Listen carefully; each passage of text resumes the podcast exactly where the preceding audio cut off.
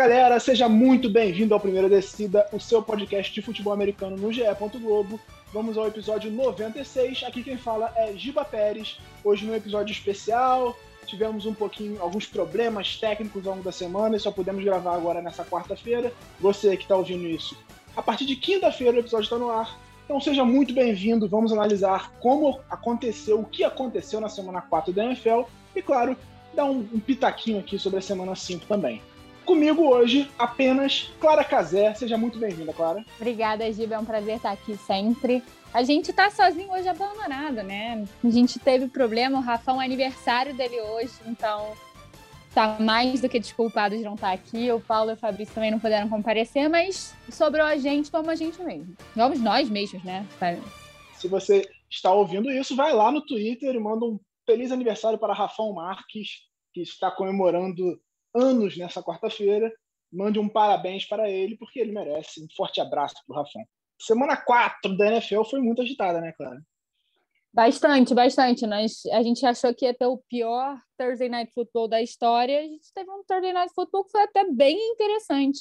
Se é uma coisa que eu digo sobre a NFL é que um jogo entre dois times ruins não necessariamente é um jogo ruim. E foi exatamente o que a gente viu. Não que o Bengals seja um time ruim, vale falar. O Bengals vem, de, vem fazendo uma boa temporada até aqui, mas fez um jogo muito equilibrado contra o Jacksonville Jaguars, que faz uma temporada terrível. 24 a 21, vitória de Cincinnati dentro de casa, mas como o placar deixa claro, passou longe de ser um jogo fácil para o Cincinnati. Né? Não, com certeza. Eu acho que é, essa foi a melhor atuação do, do Lawrence até agora na temporada. Eu acho que ele estava mais confiante, acho que ele, ele conseguiu fazer mais o, o jogo dele, menos o jogo pensado, assim. É, foi, foi bem interessante, foi, foi até meio emocionante, assim, para um, um Thursday Night, que a gente não estava esperando nada, assim. E eu acho que essa semana teve, tiveram algumas surpresas, né, que a gente não, não esperava. A gente teve uma vitória dupla dos times de Nova York. Isso aí não, não é normal, não. Momento histórico, né? Os dois times York ganhando juntos em uma, uma, uma semana, coisa que acontece muito pouco, eles ganham sozinhos, então juntos, é bem raro. Sobre o Lawrence, eu concordo com você. Eu acho que o Jaguars fez uma ligeira mudança na estratégia, né? Teve um jogo corrido bem mais estabelecido, acelerou um pouco as jogadas para não deixar o Lawrence muito tempo com a bola na mão, para ele não ter que fazer muitas leituras e também sem proteção acabar sendo sacado, acabar tomando muita pancada. E acho que funcionou muito bem. Eles usaram bem o, o Dan Arnold, né, que é o parente que chegou essa semana, o Jacksonville Jaguars, chegou no, dias antes do jogo. E isso teve um impacto muito bom no jogo. Eu vi um Jacksonville Jaguars promissor. Não dá para dizer que é bom, nem que é mediano. Ainda é um time muito ruim, mas acho que em termos de estratégia de jogo, eles conseguiram adaptar um pouco melhor a situação justamente para ter um QB calor. É muito difícil você chegar na NFL jogando em alto nível. A gente vê pouquíssimos quarterbacks fazendo isso. Então você precisa colocar ele em situações confortáveis, facilitar as leituras dele. Quarterback novo adora Tyrande. Então, uma coisa que o quarterback jovem adora é passar a bola para Tyrande. Você dá essas situações de mais conforto para ele e ter mais Tyrande também no elenco. Agora o Diego está com quatro Tyrande, foi com quatro Tyrande por jogo. Você consegue usar formações pesadas, proteger um pouquinho melhor, porque essa linha ofensiva é muito, mas muito ruim. O que a gente viu foi um plano de jogo bem feito pelo Jaguars. O que a gente viu, na verdade, é que você falou assim, ah, não é, não, não é um time bom e tal. A gente, o que a gente viu é um time que não vai ser 0-17, entendeu? Que não tenha, que tenha a possibilidade de conseguir algumas vitórias, porque o patamar antes que a gente estava vendo era de um time 0-17. E aí eu acho que a gente podia passar também para outro time que me chamou muita atenção. Cara, como eu gostei de ver o Chargers jogando no Monday Night Football. Eu acho que sofreu um pouco com a, com a torcida, né? A NFL descobriu o que é um jogo de duas torcidas no mesmo estádio, nesse Raiders e, e Chargers, mas eu gostei muito da forma que o Chargers jogou, uma forma inteligente. O Herbert fez uma partida bem boa. Eu acho que foi um time, foi o time que eu mais gostei de ver jogar essa semana na NFL. Acho que o Chargers está se consolidando como a segunda força. Você que está chegando aí, o ritmo é acelerado. A gente vai trazer um resumão dessa semana que passou, mas não esquece de se inscrever na sua plataforma favorita para receber as notificações sempre que saem os episódios. Fica com a gente, vamos ter podcast ao longo das próximas semanas, ao longo de toda a temporada, então esteja sempre aqui. O Chargers, cara, é um time que eu vejo se consolidando muito bem como a segunda força da divisão. Ali, acho que o Chiefs ainda é o favorito, apesar de estar na última colocação. Ainda é o melhor time da FC Oeste, mas eu não sinto toda essa confiança no Raiders, né, que foi o adversário do Chargers. E o Broncos, essa semana, provou que o, o 3-0 era fruto do, dos adversários, claramente. Não é, não é um time para estar invicto na temporada. Não acho que é um time que vai brigar nas cabeças por, sei lá, título da divisão. Na melhor das hipóteses, esse Broncos consegue uma vaga de wildcard. Mas esse Chargers, para mim, é um time muito completo. O Chargers vem de anos em que ele teve muitos problemas de lesão. Ele perdeu alguns dos principais jogadores dele por lesão, principalmente na defesa. Isso fazia muita diferença. Esse ano, com bolsa saudável, Irving James, que teve uma interceptação no jogo saudável, tende a ser um ano mais equilibrado. E agora você tem um quarterback jovem e muito talentoso. Eu gosto muito desse Chargers. E pelo lado do Raiders, eu senti um pouco de decepção. Assim, eu esperava um pouquinho mais do time. Achei que o time deu uma travada, acho natural, em algum momento da temporada eles vão, vão sofrer mesmo, oscilar, mas não foi um jogo muito bom do, do Raiders essa semana. Não, e a gente estava falando um pouco também como esse Raiders, essa ilusão do, do 3-0, era um time que meio cavalo paraguaio, né? Começava bem, mas caía de produção. Eu acho que é normal, jogou contra uma excelente equipe, eu concordo, acho que o Chargers está se provando como uma boa força na divisão deles. Acho que nunca desconsidere o Kansas City, mas não me surpreenderia se por acaso o Chargers acabasse vencendo a divisão. A sensação que eu tinha vendo o jogo é que o Chargers estava jogando de uma forma muito leve, muito coordenada, sabe? Como se não tivesse muito que sofrer para avançar, entendeu? Então eu, eu gostei muito da forma que o, o time jogou. Eu acho que antes da gente passar para os confrontos da semana 5, a gente tem que falar do grande jogo que talvez não tenha sido nenhum grande jogo da semana, mas que foi o glorioso Sunday Night Football. É, antes de passar pelo Sunday Night Football, eu quero falar sobre um time que tem que ser destacado. Não tem como, é o último invicto da temporada, né? Arizona Cardinals, que foi até Los Angeles e passou o carro no Rams. A gente passou aqui na semana passada, eu, você, o Crepaldi, o Rafão, o Paulo, todo mundo aqui elogiando, mil elogios ao Los Angeles Rams, que é um belíssimo time, nada disso mudou. Mas o Arizona Cardinals dominou completamente o jogo. Assim, não teve, não dá para dizer que foi um jogo equilibrado, que era exatamente o que a gente esperava. A gente esperava um confronto difícil, equilibrado, com bastante disputa e fosse decidido na última bola. Não foi o que aconteceu. O Arizona Cardinals sobrou no jogo. AJ Green jogou muito. A defesa do Arizona fez um grande, uma grande partida, dominou completamente. O Kyler Murray até por incrível que pareça, não foi aquele Kyler Murray que vinha sendo na temporada. Ele teve 268 jardas, dois touchdowns. Foi um bom jogo dele, mas não foi um jogo espetacular. O jogo terrestre do Cardinals foi muito bom, a defesa foi muito bem e conduziu essa vitória importantíssima, uma vitória dentro da divisão. Então o Cardinals está muito bem posicionado agora para brigar pelo título da divisão. Não, com certeza. Eu acho que o Kyler Murray ele nem precisou ser o grande Kyler Murray porque exatamente o time funcionou muito bem em si, né? Eu acho que o Rams pecou muito na tensão durante o jogo, se desesperou a partir do momento que o, jogo terrestre do Cardinals estava funcionando. Eu senti que a defesa do, do Rams ficou um pouco desesperada, mas eu acho, eu acho que a gente, na verdade, tem que dar um mérito a Fabrício Crepaldi, que falou: não, eu acredito no time de Arizona. Ele votou, inclusive, no nosso bolão que o Arizona venceria a partida e foi o único que acertou esse resultado.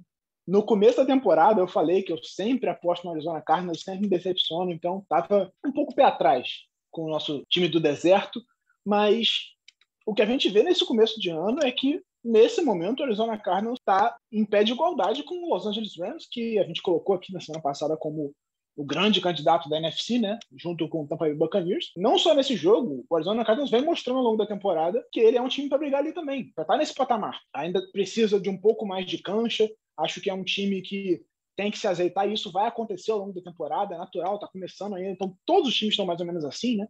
Mas eu vejo um time muito sólido, muito sólido, com uma defesa jogando muito bem e um ataque que tem muito potencial. Você tem o AJ Green, que vinha de uma temporada horrorosa com o Cincinnati Bengals, mas para ser um wide receiver número dois, era aquilo que a gente falava no começo da temporada. Ele não é o cara desse ataque aéreo.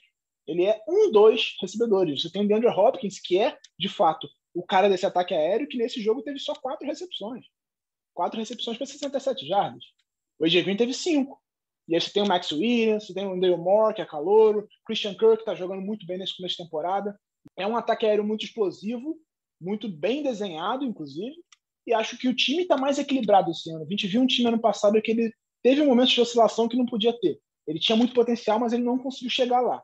Esse ano, até o momento, conseguiu, né? É, para mim, um dos grandes candidatos da NFC. A gente tem que destacar. Não é só pelo, pelo resultado, é você olhar, ah, não, tá 4-0, é, é, é, um time forte. Não, porque semana passada a gente estava aqui dizendo que o Denver Broncos ainda precisava se provar contra grandes rivais. Então, é muito em cima de quem o Arizona Cardinals ganhou e como ele ganhou. Ele jogou bem, acho que é um time que chega muito forte para essa temporada. O que faz muita diferença para pelo menos para mim, considerar um time forte ou não, é quando você tem um jogo que o time joga muito bem e não necessariamente as principais estrelas brilham.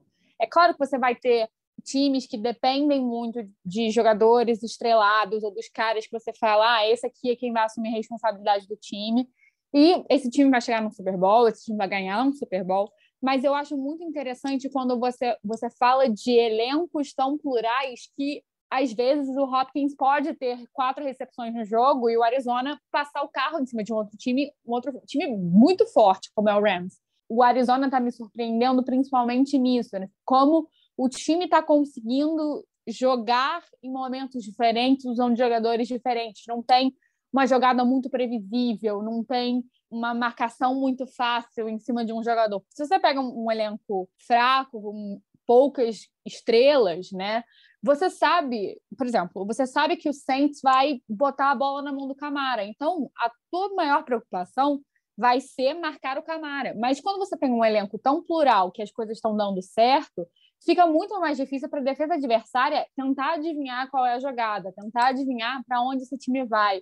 E aí você cria um, um, um, jogo muito mais fluido do que efetivamente só com uma jogada, só com uma estrela. Pois é, é você conseguir distribuir a bola, que a gente fala, né? Você colocar a, bola, a mão na bola dos diferentes recebedores, dar oportunidade para todo mundo. É muito difícil isso acontecer porque você não só tem uma bola no caso, né? Não tem como você botar bola na mão de todo mundo. Mas mesmo não passando tanto, acho que foram só 30, 32 tentativas de passe do Kyler Murray, ele conseguiu distribuir bem a bola para vários recebedores. Ele vem fazendo isso muito bem ao longo da temporada. Olho nesse Arizona Cardinals.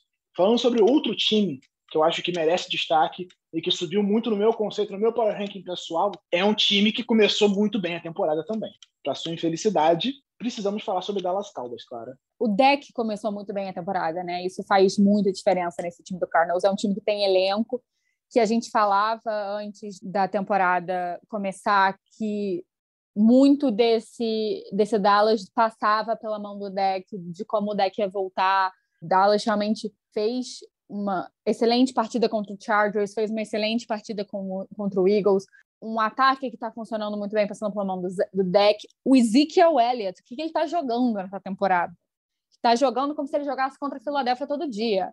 Infelizmente, eu acho que já sou, já tô achando o título da, da divisão impossível. Acho que esse Dallas tem muito, muito a se provar ainda, muito a dar ainda, né, de futebol. O deck voltou super bem e pode, pode ser alguém que vai dar trabalho no futuro. Para contextualizar, o Dallas Cowboys recebeu o Carolina Panthers, venceu por 36 a 28. E você olha para cá, 36 a 28, foi só uma posse de bola, foi apertado o jogo. Não, não foi. Parte desses pontos do, do Carolina Panthers foram no garbage time, quando o jogo já estava decidido. O Carolina Panthers ele não tinha cedido 50 jardas para nenhum time até agora, corridas. 50 jardas. Estou falando de 50 jardas. O Ezekiel Elliott sozinho correu para 143 nesse jogo. Foram mais de 200 jardas para o time do Dallas Cowboys, que passou o carro, dominou completamente o Carolina Panthers. O Dak Prescott teve só 188 jardas, ele nem precisou passar muito, ele passou a bola só 22 vezes, mas teve quatro passos para touchdown. Então, Dak começou a temporada se colocando em muito destaque para o prêmio de Comeback Player of the Year. Acho que ele é favoritaço já ao prêmio, com quatro semanas, mas está na briga pelo MVP também, porque ele está jogando demais. E esse ataque do Cowboys, ele, enquanto o deck teve saudável no ano passado, esse ataque não era um problema, era um bom ataque. O problema era a defesa. A defesa do Cowboys foi historicamente ruim na última temporada. Cedia tudo, tomava passe, tomava corrida, não conseguia parar ninguém. Foi, e muito por isso deixou o time em uma situação muito desconfortável no começo da temporada, porque o deck fazia 30 pontos e tomava 40. Só que esse ano você tem o Trevon Diggs jogando muita bola. São cinco interceptações em quatro jogos para o cornerback. Não estranho o nome, ele é irmão do Stephen Diggs, wide receiver do, do Buffalo Bills. Eles são irmãos, os dois estão jogando muito bem, em família. E essa defesa do Cowboys melhorou muito. A adição do Micah Parsons, que também está jogando um absurdo fora de posição, ele falou para não, não rotular ele, que ele não tem posição, ele é só um jogador de futebol americano.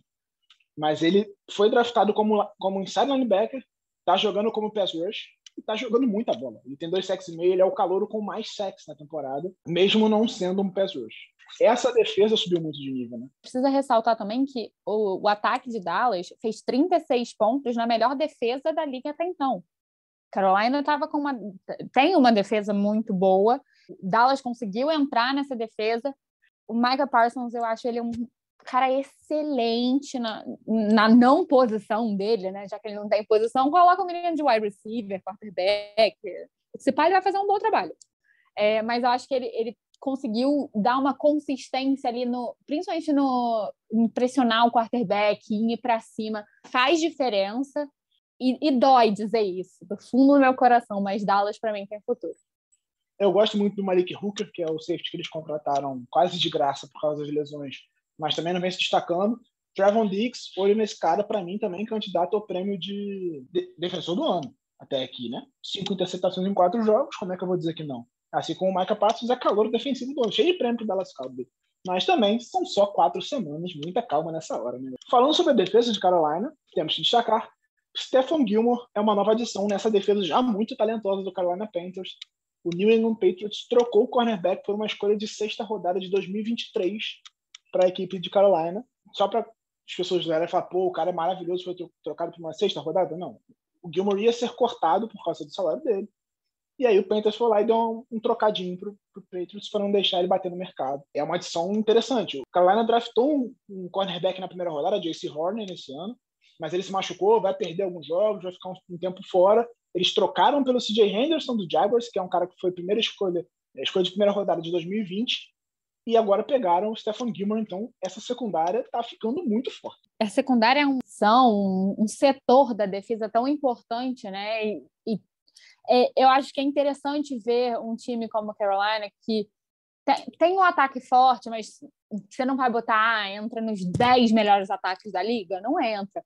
Mas um time que tenta compensar isso na sua defesa, criando uma defesa fortíssima eu acho que foi um excelente negócio, acho que talvez para as duas franquias, né? Se o cara ia ser cortado, uma escolha sexta, sexta rodada vai que sobra alguém interessante. Para quem não tem nada, metade é o dobro. Né, Exatamente. Né? Se você não ia ganhar nada, que bom que você ganhou alguma coisa, né? Para o Patriots não, não é o melhor dos cenários, obviamente, você perdeu um jogador muito talentoso por quase nada, mas também é melhor do que não ganhar nada. É, essa defesa de, de Carolina está muito interessante, e isso faz com que o time nos próximos drafts, nas próximas temporadas, free agents, você entenda que temos uma defesa boa, temos uma defesa consistente, ok, agora vamos investir no nosso ataque, entendeu? E, e assim se criaram uma grande potência, um grande elenco. Concordo, e assim, é, é uma defesa muito jovem, é um time muito jovem no geral, mas principalmente a defesa do, do, do Panthers é muito jovem porque teve muito investimento de draft nos últimos dois anos,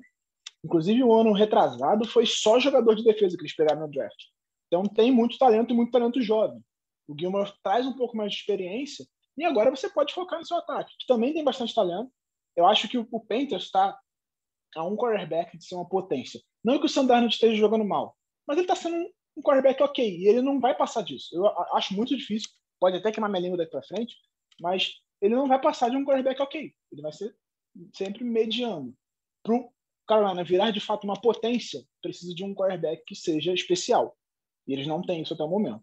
Talvez no próximo draft, ou então talvez numa troca aí para frente, né? A gente nunca se sabe o que vai acontecer daqui para frente.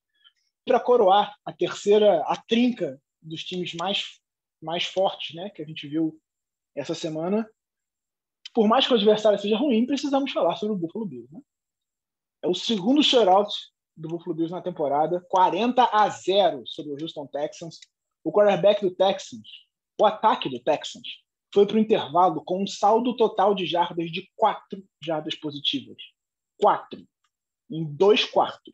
Então, o Buffalo Bills passou o carro, atropelou o Houston Texans sem a menor pena. e está se consolidando como uma das principais forças da NFL nessa temporada.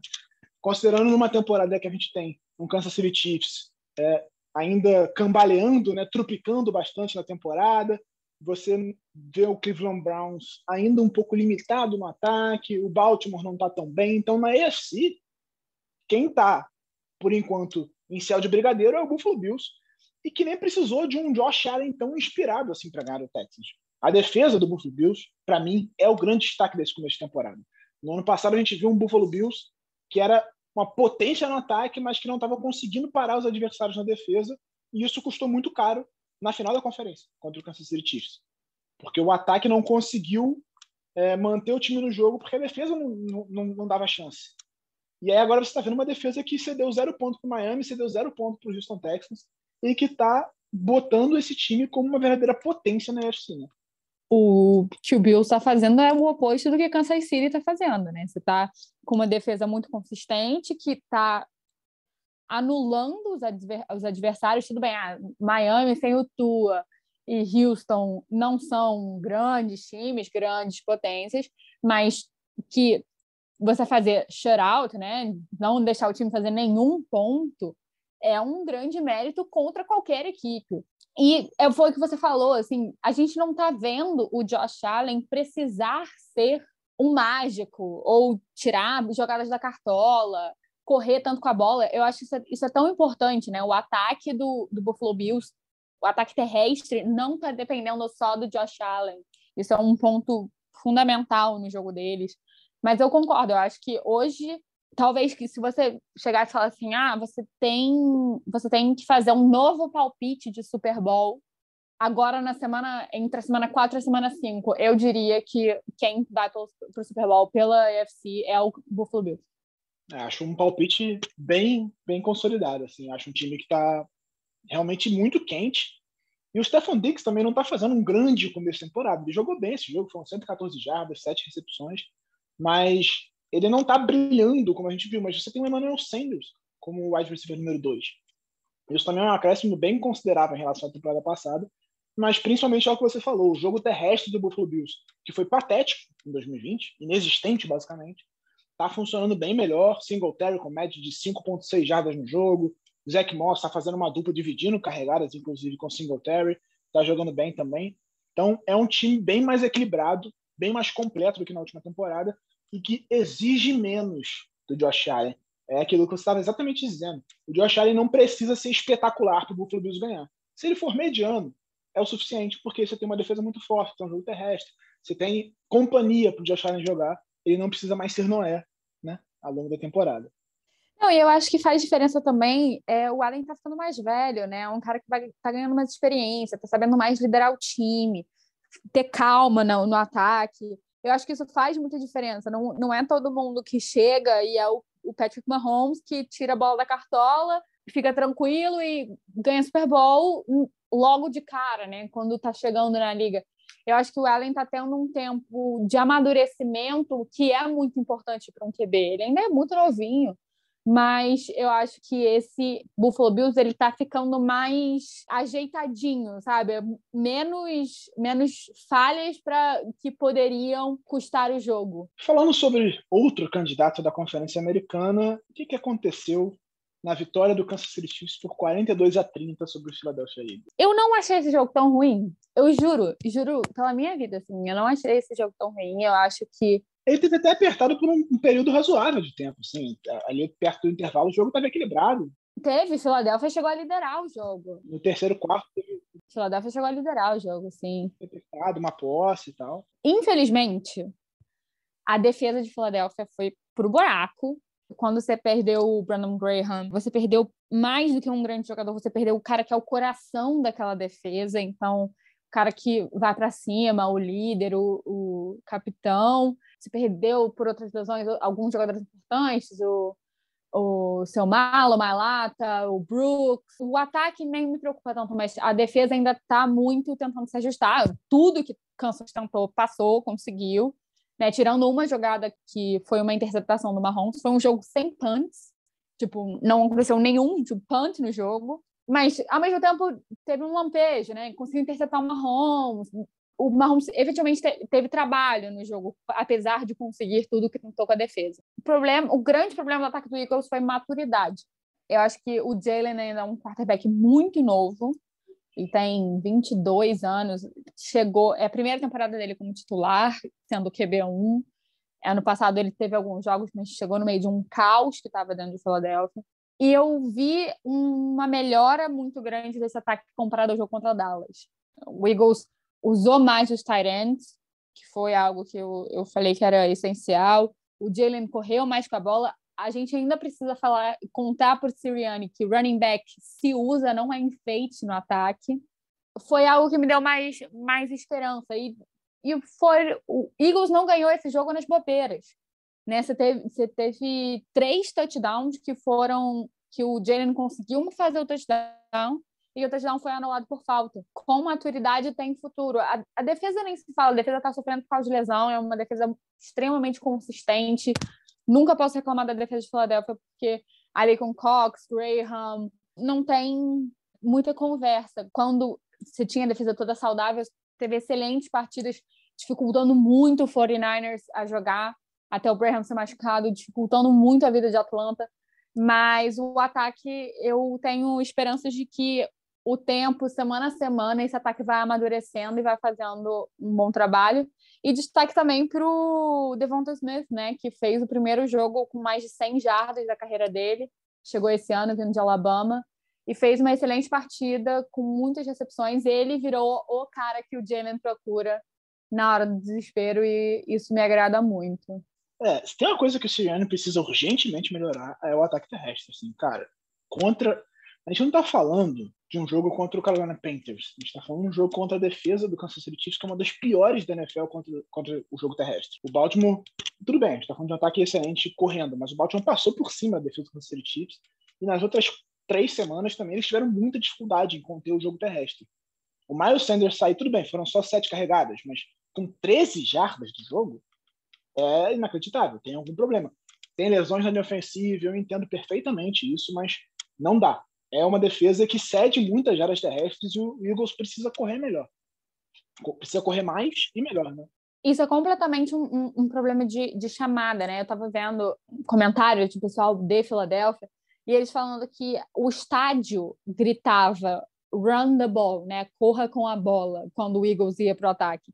Isso é sinal que tá todo mundo percebendo que é preciso correr com a bola, é preciso que o Sirianni entenda que running back não é enfeite, running back tá ali para correr e corra com a bola, porque a gente tem, cara, o Miles Sanders é um excelente running back, não, estamos falando de uma galera, de um, de um cara que, ah, é mediano, ah, tá, tá ali só por estar tá ali. Não, é um excelente running back, corre muito bem com a bola, teve problemas com a a defesa do Dallas bem no início, mas aí você está falando de uma defesa extremamente superior à defesa de Kansas, que continua, cara, cedendo 30 pontos por jogo.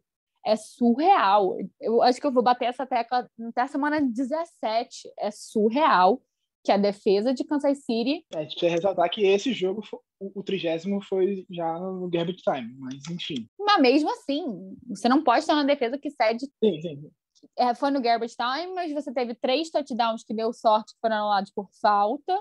Teve o Eagles dando umas bobeiras absurdas. O touchdown que o Zach Kurtz faz, o Zach Kurtz está sozinho com a marcação da OMS, a distância de um metro e meio de qualquer outro defensor dentro da endzone. Você não pode deixar o Zach Kurtz sozinho dentro de uma endzone. É revoltante. Certamente. Então, vou, vou continuar batendo nessa tecla de que eu cada dia mais eu me convenço, é uma coisa que eu falo, eu falei dessa defesa quando a gente estava analisando o Kansas na antes da temporada, falei dessa defesa na semana 1, na semana 2, na semana 3. E aí vendo a campanha que Kansas está fazendo, eu cada vez me convenço mais que essa defesa pode ser o, o calcanhar de Aquiles desse time e fazer com que o Kansas não vá tão longe. Não, sem dúvida, é o ponto fraco do time. Pelo lado vencedor, né? Grande jogo do Clyde edwards helaire que vinha sendo um, um, um problema para esse time, né? Ele vinha jogando bem mal. Esse começo de temporada dele foi uma escolha de primeira rodada antes da última temporada. Vinha sendo bem ruim, teve um fumble contra Baltimore, ele vinha tendo dificuldade, mas correu para 102 jardas, 7.3 jardas por carregada. E Mahomes com cinco passos para touchdown. E ele nem, ele, ele nem ficou tão exposto, ele só passou 30 vezes no jogo, mas ele conseguiu cinco passos para touchdown. O, Tyreek Hill, que como ser humano é lamentável, como jogador é espetacular, 186 jardas e três touchdowns para ele, amassou a secundária do Philadelphia Eagles e o Kansas City Chiefs tem um ataque realmente que a gente sabe que é muito potente. Mas a defesa é uma temeridade e pode limitar esse time. Eu concordo plenamente com você nesse sentido. Ali, grande, grande, a gente fala em vários times aqui que o time vai até onde o quarterback conseguir levar.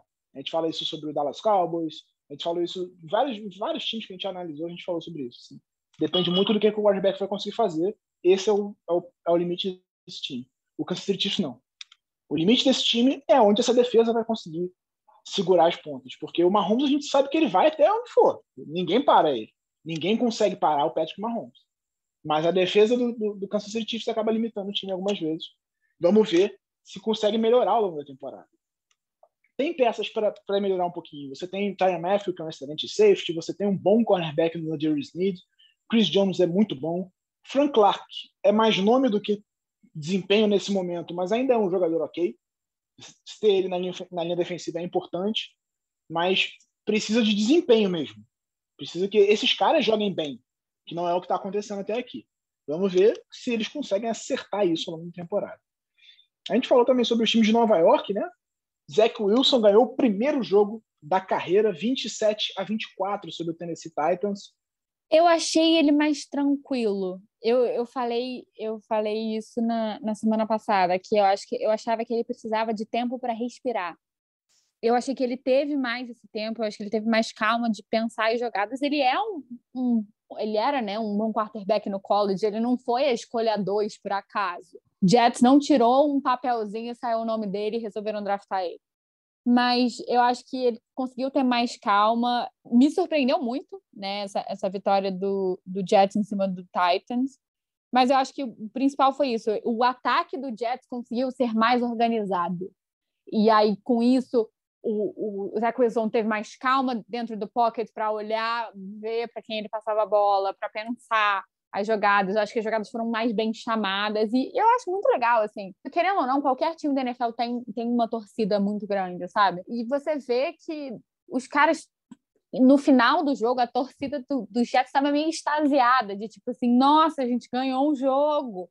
Eu, eu achei bacana esse sentimento e, e de ver que não, não é impossível, sabe? Com calma, trabalho, com dedicação, eu acho que dá, dá para seguir em frente. Esse time do Jets não é tão ruim assim, tanto que a gente estava falando de Jets ganhando a divisão. Não, tudo bem, palpite ousado, mas você chegou a apostar no, no Jets algumas vezes no nosso bolão, então eu acho que mostrou o início de um, de um futuro assim, para o Zach Wilson e para os Jets. É, por outro lado, eu acho o começo de temporada do Tennessee Titans, que apesar dos pesares ainda lidera a divisão dele, é preocupante. Com certeza. É preocupante. Tá com duas vitórias e duas derrotas, perdeu para o Jets. Então, esse Tennessee Titans é, parece que não, não tá engrenando. É um time que está com dificuldade de caminhar, um time que a gente pintava no começo da temporada como um time a, a concorrer né, na, na Conferência Americana, com Cleveland Browns, com Kansas City Chiefs e tudo mais não é o que a gente está vendo até aqui, com o Buffalo Bills, né? Não é o que a gente está vendo até aqui. Mesmo com 157 jardas corridas de Derrick, mais uma vez, um monstro, 4.8 jardas por carregada, 33 corridas dele. Cara, o, o, Titans ficou, teve muitos snaps ofensivos. O, o Ryan Tannehill passou a bola 49 vezes e o Derrick Henry correu 33. então, assim, é um time que não, apesar de todo esse tempo em campo, só conseguiu fazer 24 pontos. E é um time que não está sabendo usar muito o Julio Jones, né? Você pega um cara. Não, esse jogo, esse, esse jogo não. Nem ele nem o AJ Brown jogaram esse jogo. Obviamente são desfalques importantes, né? Sim, sim, mas, mas a mesmo ao longo dos outros três jogos, né? Ele, ele não não tava nenhum jogo ele foi o Julio Jones, né? Não sei se por questão do jogo, se o jogo ainda não está muito sendo pensado para ele ou como que ele está ainda se adaptando ao time, mas é, dentro dessa campanha duvidosa de Tennessee, ele não está sendo o cara que eu acho que o time esperava que ele fosse, né? Ou, que a gente esperava que ele fosse, saindo porque a, o pensamento foi, ah, ele saiu ali do Atlanta, que é um time bagunçado, saiu do Matt Ryan, vai fazer muita falta, e está fazendo muita falta, mas agora ele vai para um time mais estruturado, com o Tannehill, com um ataque mais, mais potente, e ele não está conseguindo corresponder ainda é, dentro do que se esperava dele, né? É, se eu fosse destacar uma decepção minha nessa temporada, para mim, Tennessee estava ali entre os principais candidatos. Eu esperava bem mais desse time, para ser sincero. Falando sobre o outro time de Nova York, esse su também surpreendeu. Acho que surpreendeu até mais do que o Jets. O New York Jets foi até Nova Orleans e venceu o Saints por 27 a 21. Eu, sinceramente, não esperava isso. Por mais que o Saints é, esteja oscilando na temporada, e está bastante, né? Até, o, até o, o recorde do Saints diz isso, que ele está oscilando muito, são duas vitórias e duas derrotas. Mas o Giants vencendo lá, mesmo, na, mesmo com, no, no, finalzinho, com virada no finalzinho e tudo mais, me surpreendeu bastante. Um, um excelente jogo do Saquon Barkley, né? Totalizou mais de 100 jardas no jogo. Daniel Jones com 402 jardas passadas. Assim, não acho que seja o começo de nada para o Giants, sinceramente. É difícil esperar alguma coisa desse time. Mas é um resultado que eu acho surpreendente. As pessoas, principalmente a torcida do Giants, tem muita implicância com ele. Eu, particularmente, não acho ele um quarterback ruim. Eu achei ele meio inconsequente às vezes e, e, e um pouco vacilão quando ele tropeça, essas coisas. Mas eu achei uma, uma boa partida e eu acho que é, um, é o tipo de partida que dá uma, uma certa confiança para ele, assim, de ufa, conseguir fazer uma boa partida, entendeu? Um pouco de, de calma, que eu acho que é o que também vai acontecer com o Zach Wilson no, no Jets. Mas esse, esse time do Saints é muito inconsistente, né? Você tem até a, a própria defesa, que é uma excelente defesa, defesa do Saints, deu umas vaciladas bem grandes nesse, nesse jogo contra os Giants. E realmente não era um resultado que eu esperava.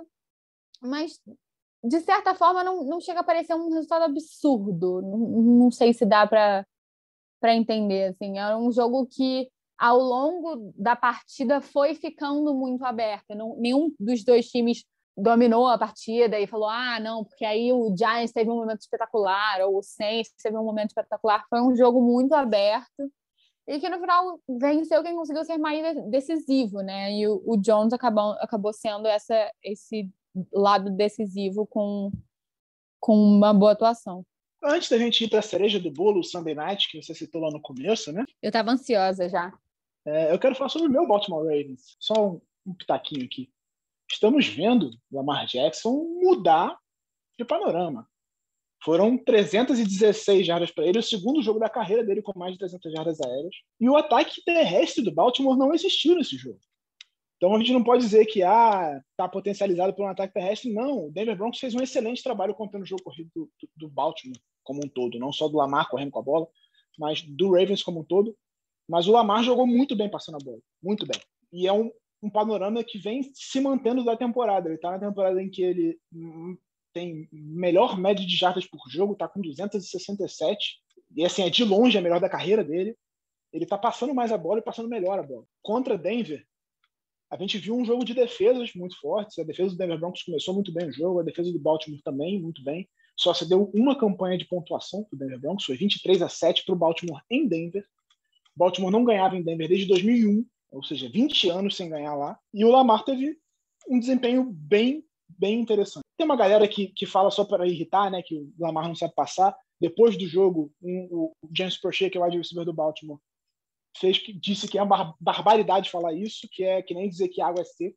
E ele está se provando cada vez mais. Eu acho que isso é um aspecto muito importante para esse Baltimore Ravens, porque a defesa ela é boa, tem alguns pontos a melhorar e tal, mas no geral é uma defesa mediana. E o ataque terrestre é um dos melhores da história da NFL. Em alguns momentos você precisava do ataque aéreo e não só o Lamar estava com problemas, mas o desenho do ataque aéreo, os recebedores, tudo era problemático no ataque aéreo do Baltimore Ravens. Não à o pior da NFL, mesmo no ano em que o Lamar foi MVP, teve campanha de 14-2, o ataque era muito ruim. Ter essa amostragem foi interessante. O Hollywood Brown, depois de um jogo horroroso contra o Detroit Lions, em que ele dropou três touchdowns, fez uma recepção maravilhosa de 49 jardas para touchdown, linda, linda, linda. O, o, Denver Broncos entrou em campo focado em vamos parar o ataque terrestre deles e deixar o Lamar passar a bola. Eles fizeram isso.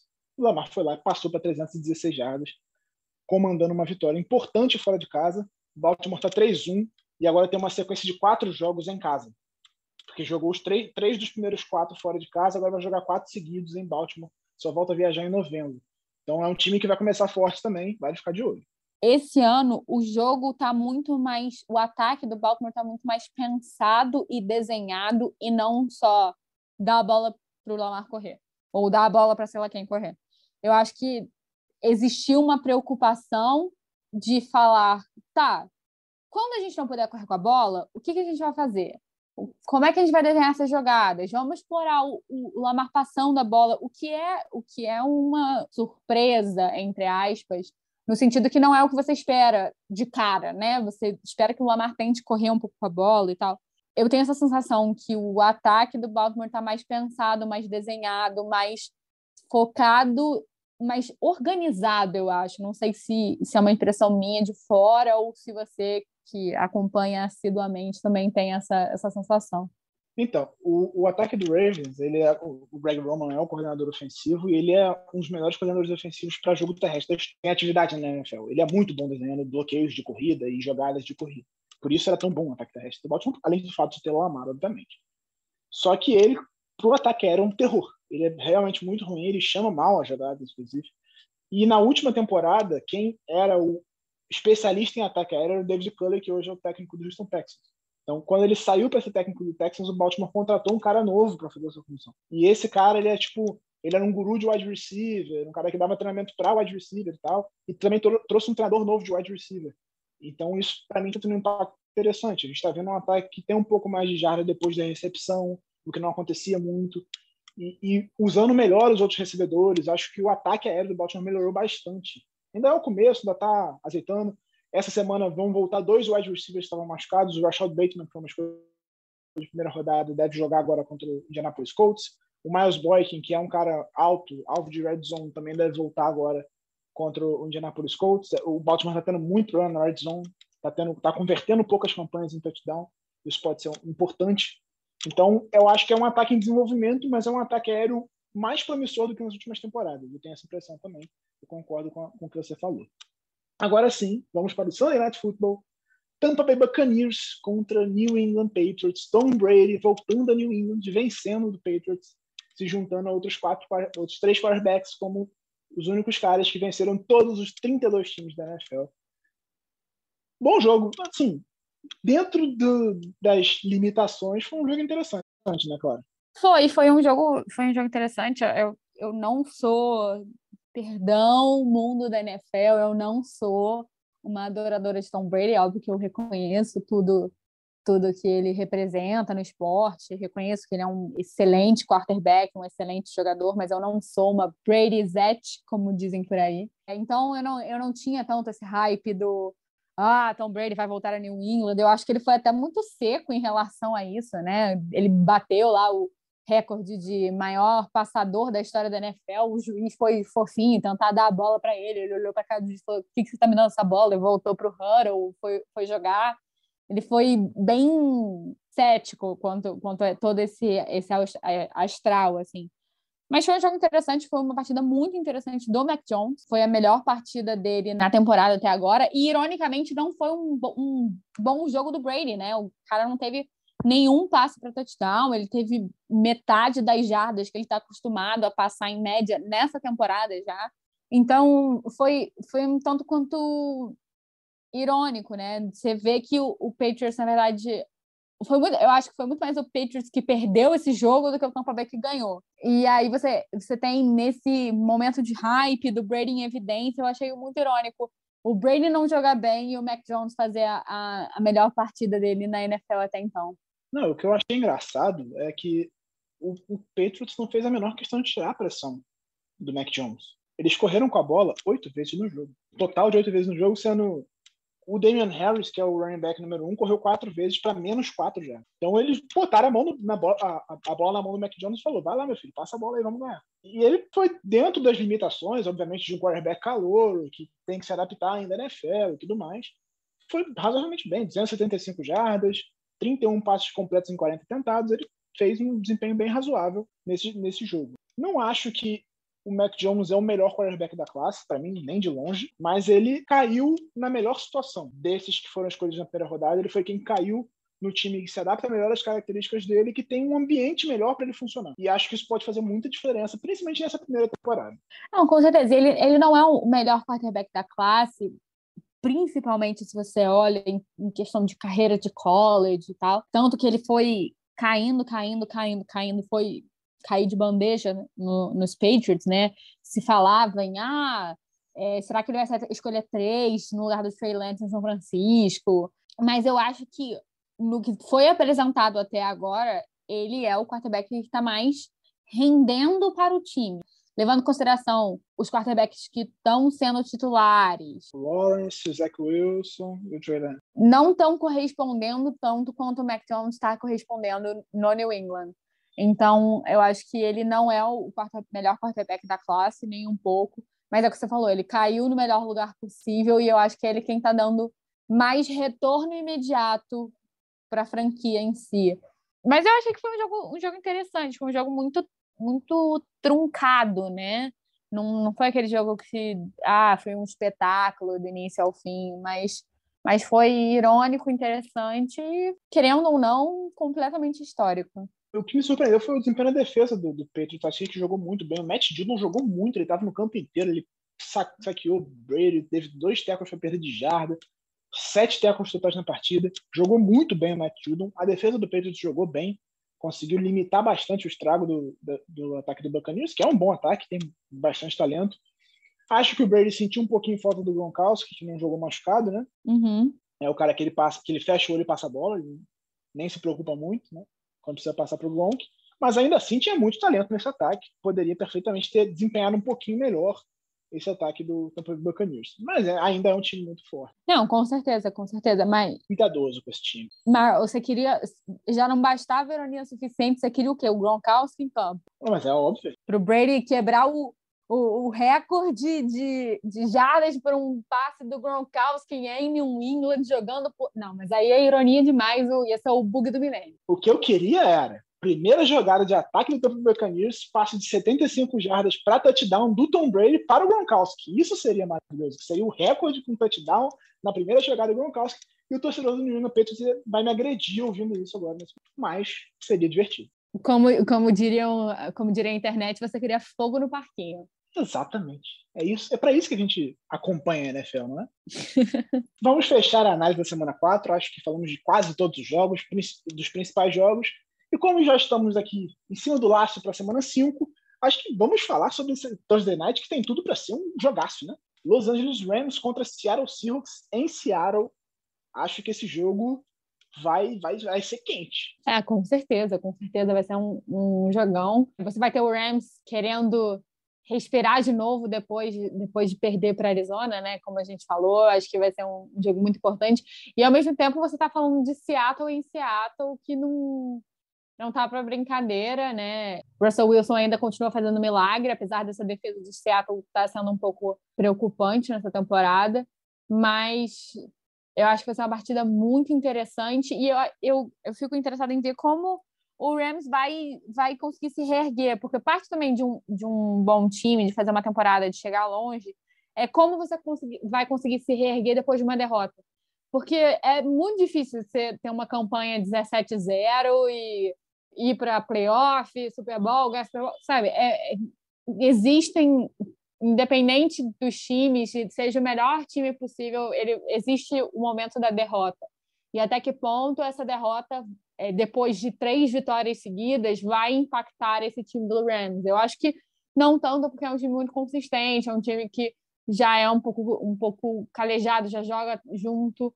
Eu fico, eu fico pensando muito nessa, nessa como vai ser a, atmosfera desse Rams.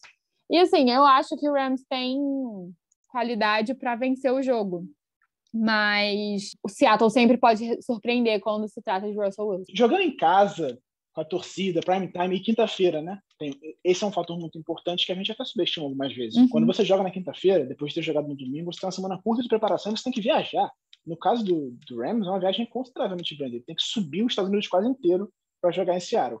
Então, o time está cansado, às vezes a perna pesa na quinta-feira. Jogando em Seattle, que nunca é fácil, é uma torcida que bota muita pressão, faz muito barulho, atrapalha demais. É um jogo que vale ficar de olho. Acho que vai ser um jogo muito mais equilibrado do que a gente espera e do que os elencos mostram. Porque eu acho que o elenco do Rams é bem superior ao elenco do Seahawks.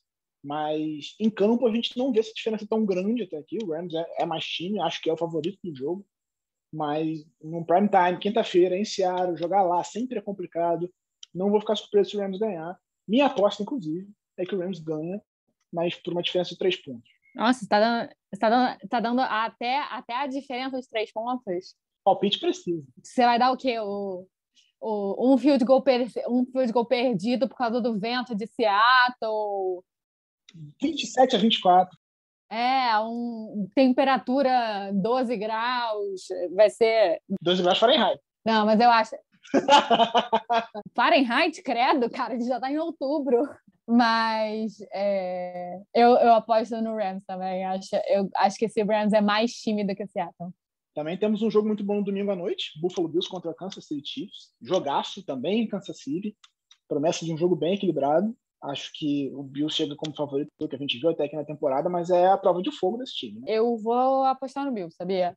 Porque eu acho, novamente, a, a, o carrasco da defesa de Kansas City. Eu acho que é um ataque muito forte contra uma defesa que pode pecar e a defesa do Bill está se mostrando com um bom desempenho. Acho que eles podem dificultar a vida do Mahomes. Parar o Mahomes não vai, mas dificultar acho, acho possível e acho que esse ataque do, do Buffalo vai, vai dar uma compensada cara, domingo à noite em Kansas City, eu, eu, eu acho o Bills mais time nesse momento, mais equilibrado, favorito ao jogo, mas eu não consigo apostar contra o Kansas City nesse, Kansas City nesse jogo, sinceramente.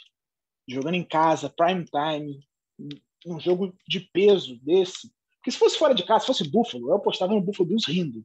Em Kansas City, eu não consigo apostar. Para mim, vai Chiefs nesse jogo. Acho que o Mahomes vai chegar quente e vai ser aquele jogo para depois da rodada vai botar aquela pulguinha atrás da orelha sobre a defesa do Buffalo Bills. Será que não pegou adversários tão fortes? Houston Texans, Miami Dolphins não quer dizer nada. Aquela coisa que vai levantar aquela, esse debate, entendeu? Mas não acho que seja esse o panorama.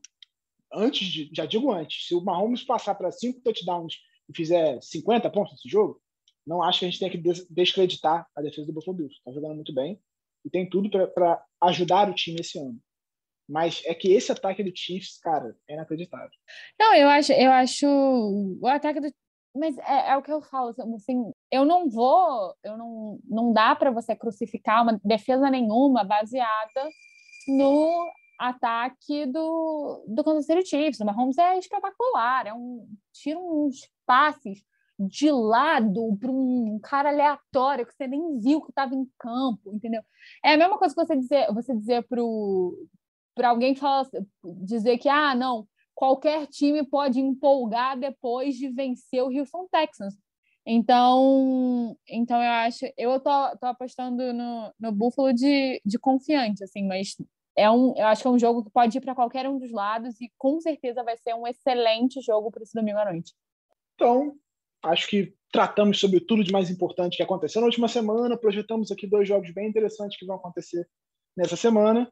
Giba, eu acho que vale explicar pro, acho que vale explicar pro pessoal que a gente não está fazendo bolão essa semana porque estamos sozinhos, não tem graça, o balão está em pausa. O balão está em pausa, a gente volta na semana 6. Claro, estamos desfalcados. Vamos, vamos, vamos fazer nos, nos bastidores, fazer nos bastidores, e aí trazemos aqui na, na próxima semana. Prometemos, não, obviamente ninguém vai deixar o outro mexer no resultado, a gente vai fazendo os bastidores e trazemos o resultado aqui na próxima semana, o, o resultado oficial do bolão, né, ao longo dessas cinco semanas iniciais e que, quem acertou mais, quem foi bem nessa semana. A gente traz aqui na próxima semana, prometemos, mas só nós dois aqui ia ficar sem graça, só a gente palpitando. Então, promessa, na próxima semana voltamos a falar do bolão, que eu estou na frente, diga-se passagem. Então, ficamos por aqui. Esperamos você aqui na próxima semana. Não esquece de assinar na sua plataforma favorita de streaming e acompanhar o Primeiro Descida. Clara, sempre um prazer. Forte abraço para você. Obrigada, galera. Recomendo para os amigos, compartilha com a galera que gosta de NFL e seguimos firmes. Então, forte abraço para todo mundo. Um bom dia, boa tarde, boa noite para você que ouviu esse podcast. Procura a gente nas redes sociais, arroba Zé Clara, arroba Giba Pérez. E até a próxima. Um forte abraço.